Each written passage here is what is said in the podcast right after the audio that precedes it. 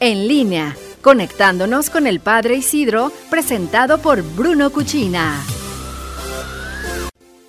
Ya de regreso seguimos en línea. Gracias por dejarnos acompañarte esta tarde de miércoles y como cada semana, vámonos hasta Roma, hasta el Vaticano. Padre Isidro Ramírez, un abrazo desde Guanajuato, te escuchamos. Gracias Iris. Oye, espero que estés mejor de la mano. Cuídate cuando cuando limpies, se ve que eres una mujer hacendosa, pero mucho cuidado cuando limpies las cosas en casa.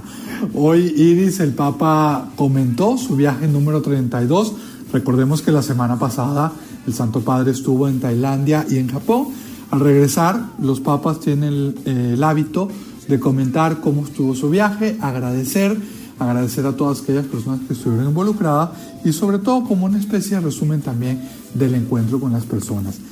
¿Qué hay de importante y qué creo que nos puede servir a todos? Bueno, sin duda el gran mensaje del Papa por la paz, el, respeto a la vida, la pérdida de sentido de la vida es hoy la grave amenaza en los países más desarrollados.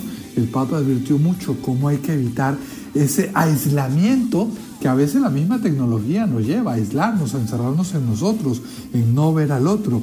También el Papa a los jóvenes les dijo en Japón algo que me, me dio a mí mucha esperanza y mucha ilusión. Les dijo, el futuro no es monocromático, sino que es posible si nos animamos a mirarlo en la variedad y diversidad de lo que cada uno puede aportar.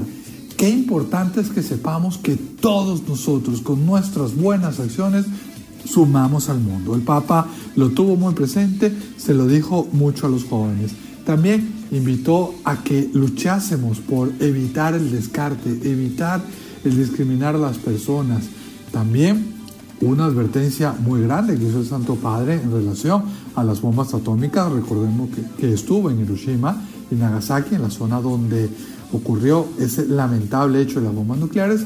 El Papa dijo que el uso y posesión de armas atómicas es inmoral es algo que no está justificado ningún motivo de defensa el poder tener bombas nucleares. Y en algún momento también comentó que la defensa no puede estar en simplemente dar temor al otro e imponernos a la fuerza dando temor al otro.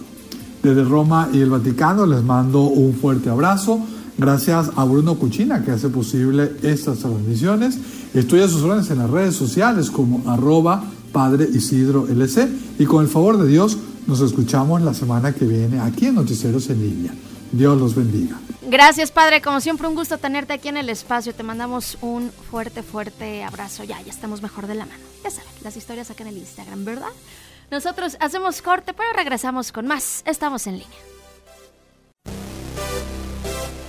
Bruno Cuchina presentó En línea con el Padre Isidro.